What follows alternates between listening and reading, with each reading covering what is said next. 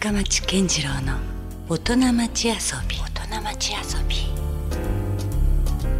さあ、えー先週に引き続きまして今夜もスタジオに遊びに来ていただいているのは音楽作家の清川信也さんです。今夜もよろしくお願いします、はい、よろしくお願いします。まあ、先週はですね、はい。あの非常にこう話題にもなった、えーシンフォルだったり、うん。それから遊園地、はい。まあ、大分のね、えーいわゆるこう、まあ、温泉地を PR する。うんうん、そういうあの作品を、えー出したり。はい、でそれからミュージックマンスのね、映像作品にまつわる話なんかをね、たくさんいろいろお伺いしましたけど、はい、今夜はねちょっと B 面ということで、はい、えーちょっと仕事というところから離れたはい。はい。清川信也をはい、深掘りしていきたいはない。とはい、思ってるわけですよ。はい、で、えー今どうなんですか？そのそもそも生活の拠点みたいなもので言うと、ええ福岡と東京半々とかちそんな感じなのょうど今半分半分ぐらいですね。うん。はい、まあもともとはね、うん。あの生まれはまああの福岡ですけど、はい。仕事の拠点を東京に移してまあ15年ぐらいが経って、うんで当初はね東京ばっかりだったんですね生活のいやというのがさ、はい。やっぱりそのどうしてもそのこういう仕事ってええ。福岡での物量よりも圧倒的に東京の方がうん。僕は多いようなイメージが今でもあるんですよね。圧倒。的ですね。ええ。それで半々に拠点をも持っていくというのは現実的にどうなんですか？2つあって、うん。えっと一つは、うん。えっととは言ってもやっぱり東京から、あの発生する仕事の方が多くある中で、作る、うんいただいたものを音楽を作る制作場所。制作場所として福岡に拠点が一つできたっていうことが、うん。福岡に来るきっかけが多くなったのと、うん。もう一つはやっぱ地方創生系のうん。プログラムですね。はい、はい。それはもう大分県に限限らずなで別府市に限らず。限らずいろいろ増えてきてます？増えてますね。なるほど、はい。もう世に出てるものもあります？世に出てるものもそうですね。結構いろんな作品は出ていまして。なるほど。うん、で、うん。東京を離れるような機会がそれでやっぱ増えましたね。そのあえて福岡にまた戻ってきたいという気持ちがあったりもしたわけ。あります。強いですね。その気持ちはやっぱり強いですね。なんで？あのやっぱどこ？どこがそうさせる？えー、なんでしょう、うん。あのーまあね東京にいる時は、うん。東京をやっぱ仕事をする場所というふうに、あの思っていてですね、うん。あのちょっと感覚的な話なんですけど、えっと一枚ちゃんとしたジャケットを羽織ってるような、うん。そういう感じなんです。ある意味鎧を着てる。鎧を着てる感じがあってですね、うん。で福岡空港を降り立つとですね、うん。やっぱそれ気軽に脱げるんですよ。であのタンクトップでいられる自分がいるというか、山下清ばりこに。れが大きいですね。はい。裸になれる街。裸になれる まあもちろん生まれ育ったっていうのもあるしね、うん。なんかそういうこうふるさと感みたいなのはそうですね。どっかやっぱ刻まれてるんでしょうね。えーでなんか、まあその昔は、うん。その裸で居続けるっていうことに、うん。あの遊びと仕事がうまく両立できなかったんですよ。うんうんうん。あの一回裸になったらずっと裸のまんまですから。そうね、そのスイッチの切り替えも含めて難しいかもね。はい。うん。このところちょっとそのスイッチが自分の中にもできつつあるかなとうん思っていて、うん。まあ、ゆっくりとこう裸でくつろぐという、あのスタイルとうん。切り替えて仕事をやるみたいな。だからそのクリエイティビティっていうところで言うと、はいはい。それは遊び心がたくさんあった方が発動しやすい。そうなんですよ。感じはあるよね。あのーやっぱりインプットとアウトプットの話なんですけど、その受けるインプット、うん。あのまあ、東京がどうとかっていうわけではなくてですね、うん。その今まで東京で受けてたインプットっていうのは、うん。実は東京にいなくても、うん。えっと、インターネットとか、うん。そういうものでインプットできるものはうん。結構多くなったりもしています。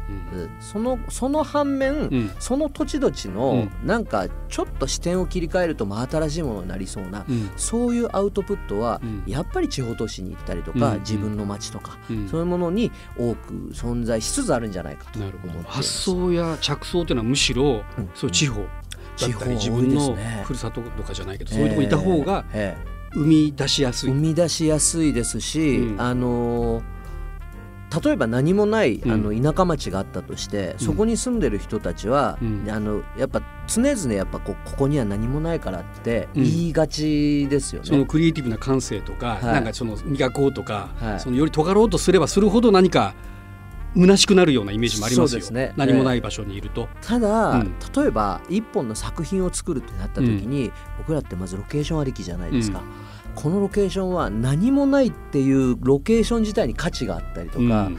実はねちょっと視点を切り替えるだけで、うん、何もない部分にはいろんな可能性とか価値があるんじゃないかってやっぱ思っちゃうんですよね。何もないものの中にこそ何か何かがあると。そうなんですよね。逆説的な。逆説的な感じですかね。うん、それで言うと、まあ、今日のテーマでもある遊び、はいはい、い。やあるいは遊び心。遊び心、ね、というところでいくと、はい、何かこう意識的に取り組んでいることとか。あそうですね。気持ちはありますか？なんか、うん、えっと遊び心って、うん、まあ、結局ね僕あのどうしても仕事の話に寄っちゃいがちなんですけど、うん。まあ、こういう仕事をしてる人は特にもうしょうがないですよそうですね、うん。うん、ちょっと寄っちゃいがちなんですけど、うん、なんか作る時に、うん、なんか作る時にですね、あの余白、余白を、ちゃん余白の領域を残しておくっていうことは、かなり意識してるんですね。でこの余白っていうのはあの僕の中には2つあってですね、はい、で一つはですね、うん、誰でも入り込める場所、はい、うん、一見なんか一人で作りがちなんですよ、クリエイターって、うん、はい、あの自分が想像してるものを形にするっていう意味では一、人でやっちゃった方が楽だし、でも一人で作れるものっていうのは、やっぱどうしても、えっと自分の想像はやっぱ超えれないんですね。100を超えれない、ね、そうなんですよ。イメージした超えれないんですよ。ね。うん、えー、それ超えさせてくれるのって、うん、やっぱり自分以外の人やものだと思うんですよ。うん、ということはなんか作る時にそこにこういつでも入れるような、あのなんかえっとお家でいう縁側のような、うん、いろんな人が入ってきて話できる。そういう余白はやっぱすごく大事すごく分かって、それねあの実はこの節目でもあったあの200回記念に出てもらった鮎川誠さん、はい、全く同じこと言ってあそうですか。で曲を作るのは家で作れるんだけども、はいはい、でもそれをね爆発させるのはもうライブしかないと。そうですね。ライブでだと、はい、なんかもう予想を超えると、はいはいはい、自分が思ってたもの以上のものがねそこから生まれるということを言ってたから、そこのやっぱ余白感というかね、ね、全く一緒ですね。一人でだともうそのイメージしたところまでしかいけないそうですね。からね。はい、うん、あってなんかあのちょっと他力本願的な部分はあってでそれでむしろ良くてですね、うん、であのなんかこういう仕事やってると、はい、すごい究極の二者択一を迫られる時があるんですね。例えば？えっと、もうこっちかこっちかどっちか取ってください、なるほど。A か B かどっち A か B かどっちか取ってくださいってやっぱ悩むんですね。うんうん、であのどっちか取る時に、自分に、現在の自分では想像できない方を取った方が、結果が良くなることが往々にしてあります。だからそこには C が存在すると。そうですね。存在しないものを取るっていう、うん、自分の中のそれって余白の部分だと思うんですね、うん、あなんかそういった意味では、余白イコール、遊び心で、うん、イコール、うん、なんかこうクオリティジャンプするとか、うん、チャレンジできるとか、そういう部分になんかつながるような気がしますね。ね。だから、まあ、僕もほら清川さんと一緒に仕事してて思うんだけど、絵コンテとか出てこんもん、ね、あ そうですね。そう。あんまりですねこう決まったものを出しちゃうと、もうそれを作んなきゃいけないっていうことになって、うん、なんかねスタンスが、守りに入っちゃうんですね。うんわかるわかる。だからそうなんか発注した側としてみれば やっぱその保険じゃないけど安心はするかもしれないけどなんかやっぱりそれだとやっぱつまんないなとそうですね思う自分もいるんですよ。はいはいはい。だそれでいくとねあの分かるそこは。僕はもう毎回あのヒヤヒヤしてるんですけどねあの、うん、絵コンテをオーダーされる相手は求めるでしょ やっぱり。求められるんですよ。ねうん、はい、うん、でもまあその音楽絡みの映像を作る時なんかまさになんですけど、絵コンテじゃやっぱ表現できないんですよね。でそこに行った時にまた発見したりするものとか 出会うものを取りたいとかやっぱあるわけよね、ね、結局そこには。全然コンテと違うものができることはよくありますけどね。でもなんかそれがこうまたこう自分をた焚きつけるというか。そうですね。ね、はい、うわこんなこうきたかというものと出会った方が、はいまたなんかねそうですね。こう燃えるよね。燃えるんですよね。あれそれはすごいわかるな。余白か。じゃあその遊びという。まあそうですね。でもさ考えてみたらあの運転車を運転する上においても、はい、あのハンドルにもし遊びがなかったらものすごく危ないですよ、ね、危ないですよね、うん、でそのまさに A か B かしかないんだけども、やっぱそこのゆとりがあることによって、えー、すごいスムースで滑らかな運転ができるわけだ、ね、あれがだから一瞬無駄なようで全然実は無駄じゃないという一つの証明ではある、ね、そうですね、うん、確かに。だから僕もねものすごくその無駄とかそういう大好きなんですよ。ですよね。もうもう文化なんてもうそうじゃない。もう文化や音楽なんてまさにそうですね。ね衣食住と全く関係ないからね。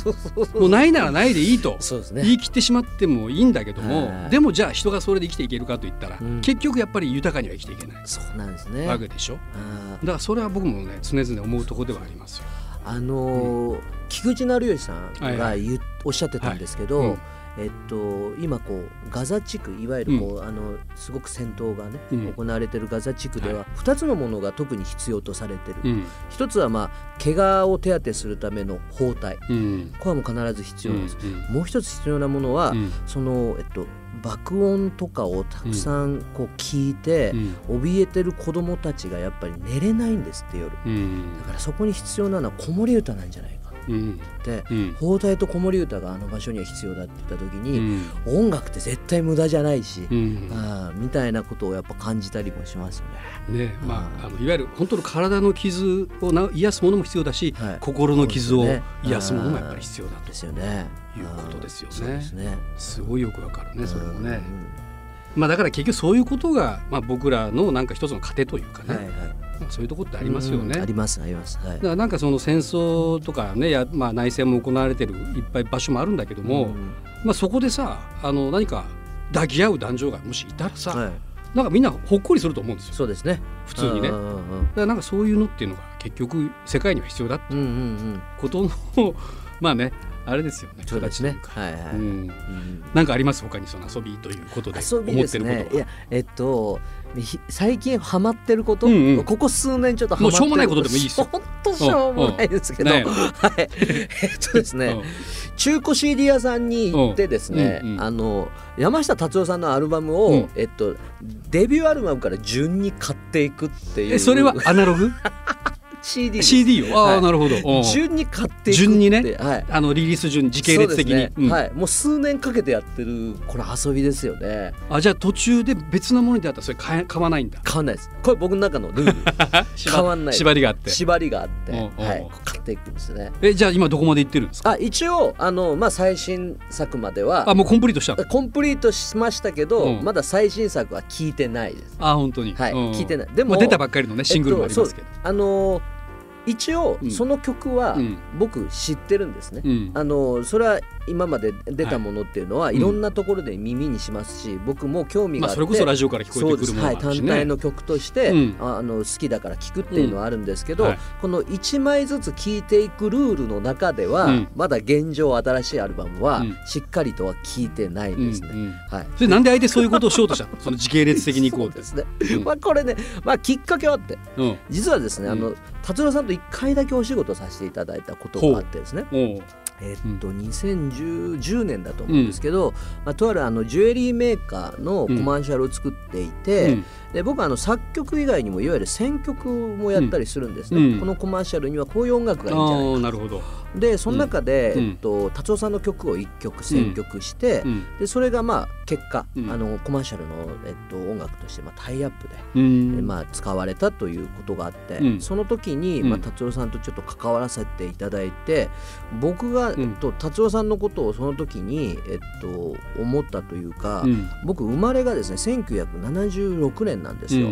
で76年の僕からすると、うん、実は達郎さんはリアルタイム世代ではないんです、まあねもうすでにデビューしてシュガーベイブはもう出てるのかな？シュガーベイブは出ていて、うんうん、えっと、サーカスタウン、うん、達郎さんのファーストは、実は76年、あもう本当そっからそうなんです、うん。うん、で物心ついて達夫さんの音楽をいろいろと自分なりに聴くようになったんです、うん、後追いですからね後完全に後追いなんですね、うん、ただしあの多くの、えっと、山下達郎ファンのように、うん、あのものすごい思い入れがあったわけでもなくて、この温度差ってなんだろうって、やっぱりリアルタイムかそうじゃないかっていうのはすごく大きいなと思ったんですね、じゃあ自分の中のルールで1枚ずつ聴いていってみよう、あたかもリアルタイムみたいな。そうそうそうなんです。なるほど。あたかもっていうことで1枚ずつ聴いてていくっていうことをやったんですね。なるほど、はい、これが楽しいんですよ。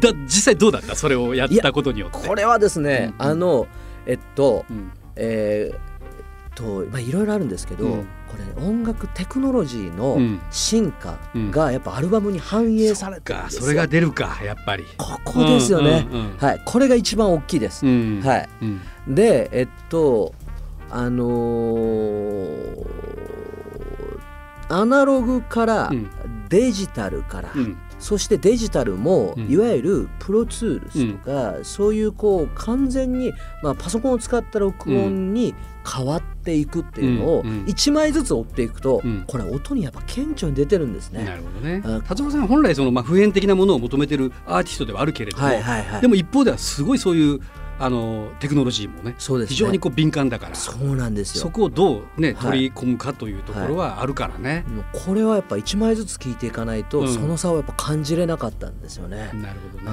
マニアックな聞き方したね。ちょっとね 人とは共有しづらいような。今となってはもうそれがね上の世代の人とも分かり合える部分には多分なってくると思うんですけど。同 世代にはなかなかピンとこないやろうね。楽しくてしょうがないですよね。そういう聞き方をしてですね。なるほど。はい、まあちょっとねクリエイターならではのねちょっとこだわりというかねまあ、事細かなところまでね、えー、ついつい耳目がいってしまう話が、えー、ついついいっちゃうんですね。まあこれがでも楽しいんですよね、うんうんうん、そこをどれだけこう見出せるかと、はいはい、まああのだからある意味ねそのアナログとデジタル化っていう、まあ、これもまあ A か B かみたいな話にするのはまあ難しいんだけど、えーはい、でもそんな少なくともそのアナログの方にはきっと人間の耳には例えば聞こえないものがね、ええ、もうそのまま入っていたりとか、ね、デジタルの場合はデータを少しでも圧縮するためにね、うんはいはい、その人間の耳に到達しないものは全部カットしていく。というところのやっぱ違いは絶対あるはずだし、うんうんうん。うん、そういうところがまあね果たしてこう人体というか体にどう影響があるのかということもね、まだ本当のところでちゃんとこう検証もされてないから、まあ、そういうエビデンスもちょっと実は知りたいとこではありますけどね。まあ、音音はやっぱ空気中こう振動まあいわゆる波動ですからね。空気のね、うん、だから実は聞こえてないものでもたくさんのものはねあるはずだから、ね、でそれも含めて、やっぱり人はでも生きてるわけだもんね、はいはい、この地球上にね、はい、うん、だからそれをもういわゆるこうなんだろう受け入れてるわけだから。はい。そうじゃないものに対してのやっぱ違和感っていうのはねそうですね。きっとあるはず。だからすごい敏感だと思う、そういった意味ではね。きっと。ということにしときましょうよ。ということにしましょう。単なる勘違いやったりして。まあそこも含めて面白い、えー、まあ、まあそこが謎があるのがまあ面白いのかもしれないですけどね。ねえ。ー、さあまあそんな清川さんなんですけども、はいえ。ー、あのどうですか？なんか今後ほら僕ねちょっと残酷な言い方をしてしまうとね、えー、クリエイターって、ある種アスリートと一緒でさ本当のところで活躍できる期間っていうのがちょっとね限られてしまう場合が多いと思うんですよ。はいだから例えば30代40代で華々しくね、はいはい、ものすごい作品を世に送り出すことができたとしても、例えばじゃあ50代60代になった時にねガタンとその量が減ってしまったりとか、その時代社会とうまくそこが合わなくなってしまうみたいな、そういう場面が出てしまったりもする。だからその中でクリエイターもどんどんこう変わっていくね、ね。ええ、人も多分多いとは思うんですよ。はい、だどうそのフューチャービジョンというか清川さんは思っているのかというところはちょっと聞いてみたい。あのー、昭和51年生まれっていうのは、うん、えっと、実は不遇の世代だって言われるんですね。というのが、うんうん、えっとまあ、中学校の頃に、うん、えっと、バブルがはじけて、うん、まあ、その将来就職する時に今のような、あの理想のこう仕事にはつけないかもしれないみたいなことを、まあ叩きつけられたわけですね。で高校に入るとですね、うん、実は、えっと、世の中は女子大生ブームがやってくるんですよ。女子大生ブームがやってくるんです。女子大生がフューチャーされるんです。うん、そして大学生になるとですね、今度女子高生ブームがやってきちゃうんです。まあ女子女子ばっかりにスポットが当たる時代が続くわけ、ね、そうそうなんですよ。はい。であの僕ら こうなんかまあそういうところに日の目を見ないとか、うん、まあ、不遇な世代だと言われがちなんですけど、うん、そんな中でもですねあの僕らなりに得たもの世代として得たものっていうのは、うん、えっと、僕らの世代のことデジアナ世代っていう人たちがいてですね。完全に今デジタルのことだけを、あのまあ、生まれつきあのスマホがあってみたいな、まあ、デジタルネイティブみたいな、ね、これデジタルネイティブですよね。で、えっと、もっと昔の話でいくと、まあ、アナログの人たち、で僕らはそのこうシフトの期間だからこれデジアナ世代両方そうなんね、過渡期を知っていると過渡期を知っていて、2つの視点があるっていうのは、うん、僕らの世代の一番の強みだと思っているんですね。うんうん、でななおさらですね、うん、えっと、加速度的にいろんなこう、スピード感増していく中で、あの新しいものが必ずしも良いとは限らない。っていうことだと僕は思っていてですね、うん。うん、でものづくりにおいて僕の中で大切なのは、うん、えっと新しいものに飛びつきながらも、現状維持とか、ちょっと振り返ってみるみたいな、そういうなんか心の余裕を持って、そこをマッシュアップすると実はもっと新しいものが、求めその時代に求められてる新しいものができるんじゃないか。なんか説得力のあるものができるんじゃないかとか、うん、そういうところをなんか大事にしていくっていうのは、うん、僕ら世代の生き方のような気がしていてですね。うん、なるほどね、まあ、それはでもある意味ねもしかしたらこう普遍性というか、常にどんな時代もその繰り返しがあった気はするんですよね。だから本当にもうゼロ一ってやっぱありえなくて、そうですね、もういろんななんか先人たちの知恵とか、まあ、そういうクリエイトなものがね、まあ、もう当然受け継いでるわけですよね。でそこをじゃあ自分はどうそこに未来に持っていくかみたいな。だからなんかそのいかにも自分は前しか向いていなくてなんか新しいものを生み出しているようでいて実はその発想の源はものすごいこうね過去に過去のですね。ヒントがものすごくあったりとかっていうことがあるもんねやっぱりね、うん、なんかこう音楽の進歩みたいなものを俯瞰して見た時に、進歩には必ずそのテクノロジーの進歩が伴ってるんですね、うん、もうそこはもう絶対セットですよね。そうですよね、うん、なんか蓄音機からとか、うん、あのそれがテープになって。これがあるからこれができたみたいなね。そうなんですね、うんうん、常にやっぱり最先端のものを音楽が切り開いて、それが表現の一つとなっている側面っていうのがあってですね、そこと、えっともう片方にいるものはやっぱりその普遍的なものがあって、そこが組み合わさったものが今でも聴き継がれる音楽になってうん、そういう気がしていてですね、うん、これはデジアナ世代でも同じことが言えるような気がして、うん、まあ、その視点を持ってやっていくっていうのが、僕にとっては大事なことかなと面白いよね。だからその古ぼけるものもあるけど、いつまでも色あせないものもあったりするしね、うん。そんな中でじゃあどう立ち回っていくというか、はい、どうなんだろうねこれから。そうですね。あのちょっと誤解を恐れずに言うなら、現状維持。現状維持。はい、これ現状維持って進歩だと僕はちょっと思っていてですね、なるほど、はい、うん、あの何も考えずに生きていくと、人は進化していくんだと思うんです、進化の波に乗っていくんだと思うんですね、でちょっと立ち止まってみるみたいなものは、実はエネルギーが必要で,、で勇気も必要だと思うんですね。で2つのこう視点を持ててるからこそだと思うんですけど、現状維持っていう、えっと、自分のこうなんかこう肝に銘じるというか、どれだけ新しいことをやってもそこをこうその軸足をぶらさないみたいなことは、ものづくり人生において僕にとってはすっごく大事なことじゃないかなと思います。ね、はい、その過去にも未来にもつながっている今、はい、今っていうものですね。を生きる。はい。うん、はい。なるほど。はい。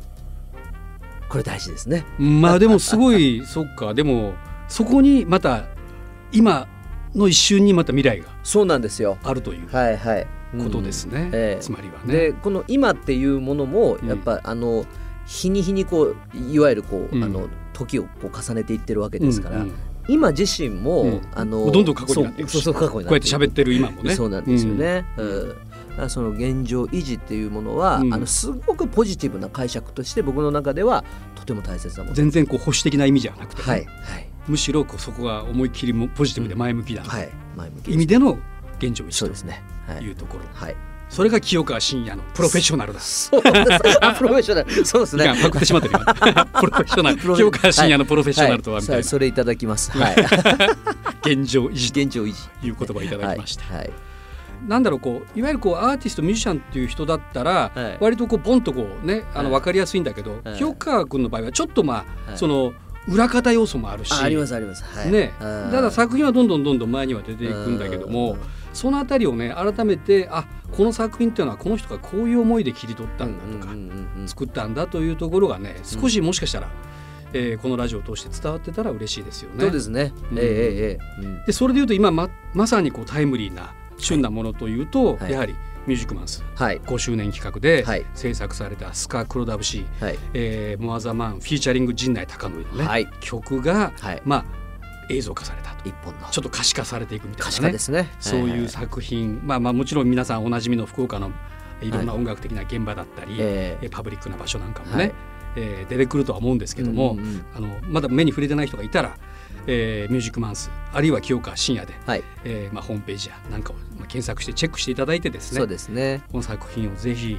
耳に目に入れていただきたいなと思います。はいということで音楽作家、はい、そして映像作家とも言える、はい。えー、清川信也さんでした。どうもありがとうございました。ありがとうございました。LoveFM Podcast LoveFM のホームページではポッドキャストを配信中。スマートフォンやオーディオプレイヤーを使えばいつでもどこでも LoveFM が楽しめます。LoveFM.co.jp にアクセスしてくださいね。LoveFM Podcast